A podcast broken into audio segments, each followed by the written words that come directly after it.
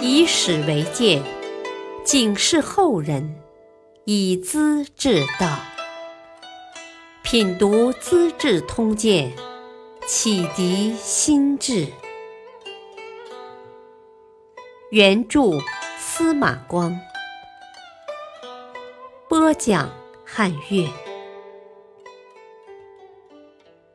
李可及三教论衡，滥赏赐牛车运宝。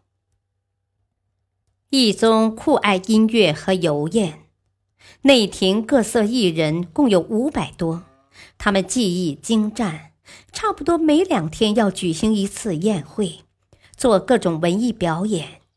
届时宴席十分丰盛，山珍海味。文武百官都来品尝，一面吃喝，一面观赏，从不厌倦。看得高兴了，赏赐出手就是几十上百万。皇城内外的名胜去处，如曲江、昆明池、南宫、北苑，咸阳各地的公馆楼阁，想玩就走，不必临时准备。常设官员早把音乐。饮食、帷帐都收拾好了。每次皇帝出行，内外各部的随从共计十余万人，所花费用不可胜数。皇帝最欣赏的乐工是李可吉，他能作曲填词，擅长各种乐器，尤其工于诗文。杂剧表演时出口成章，源源不绝，滑稽无比。一般艺人是不可以望其项背的。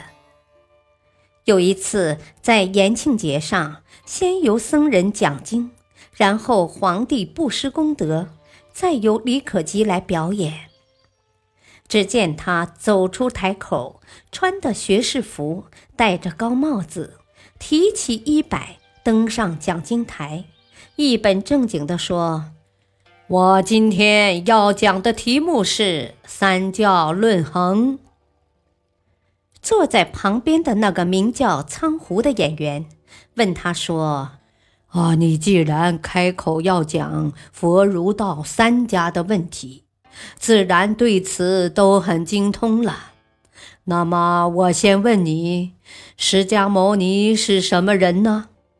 哦，是女人呀。”李可吉毫不犹疑。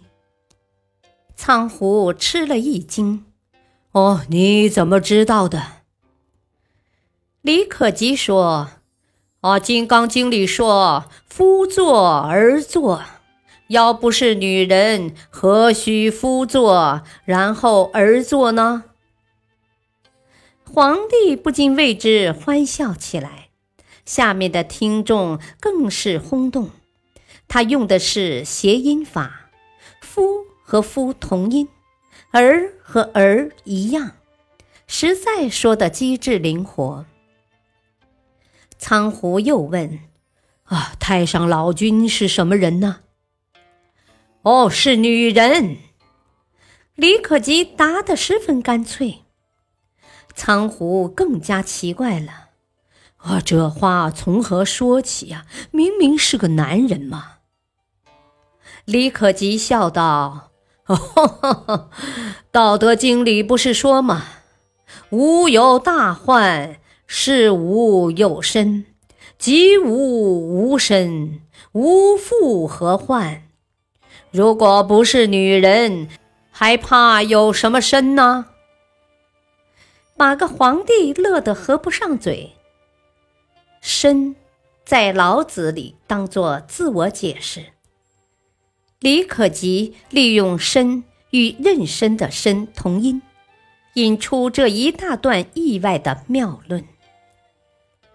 苍湖惊得说不出话来，过了好久，又问：“哦，好的，释迦和老子都成了女人，那么孔子大概是个男人吧？”“哦，你错了，孔子也是女人。”李可吉说的斩钉截铁：“哦，你疯了，胡说八道啊！”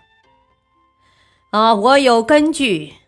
论语》中说：“孤之哉，孤之哉！我待嫁者也。”不是女人，凭什么要等着出嫁呢？皇帝捧腹大笑，前仰后合。哦，好样的，赏钱一万名。哦，谢谢陛下恩典。李可基潇洒的下场了。原来“假”字就是后来的“价”字，代价就是等着好的价钱。李可基将“甲”和“嫁”贯通起来，不就变成等着出嫁了吗？第二天，皇帝封李可基为左威卫将军，当然也是内侍一类的高级职务。宰相曹确向皇帝见道：“啊，当年太宗规定文武百官六百多员，曾对房玄龄说：‘啊，这些官位是用来封赏天下贤士的，工商杂流不能给呀。’”太和年间，文宗想让越公尉迟璋为王府帅，时以窦循见阻，随即改封光州长史。两朝的势力明摆着，还是另外给李可基一个官职吧。皇帝没有搭理。不仅这样，皇帝对李可基还另有赏赐。李可基娶儿媳，皇帝送来两银壶酒，揭开一看，没有酒，却装满了珠宝。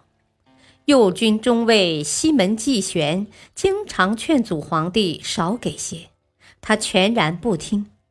西门继玄眼看李可基用官车载着赏赐出入宫禁，劝他说：“哼，你太不慎重了。”将来这些东西还得运回来呢，这不是什么赏赐，只不过麻烦了拉车的牛跑来跑去。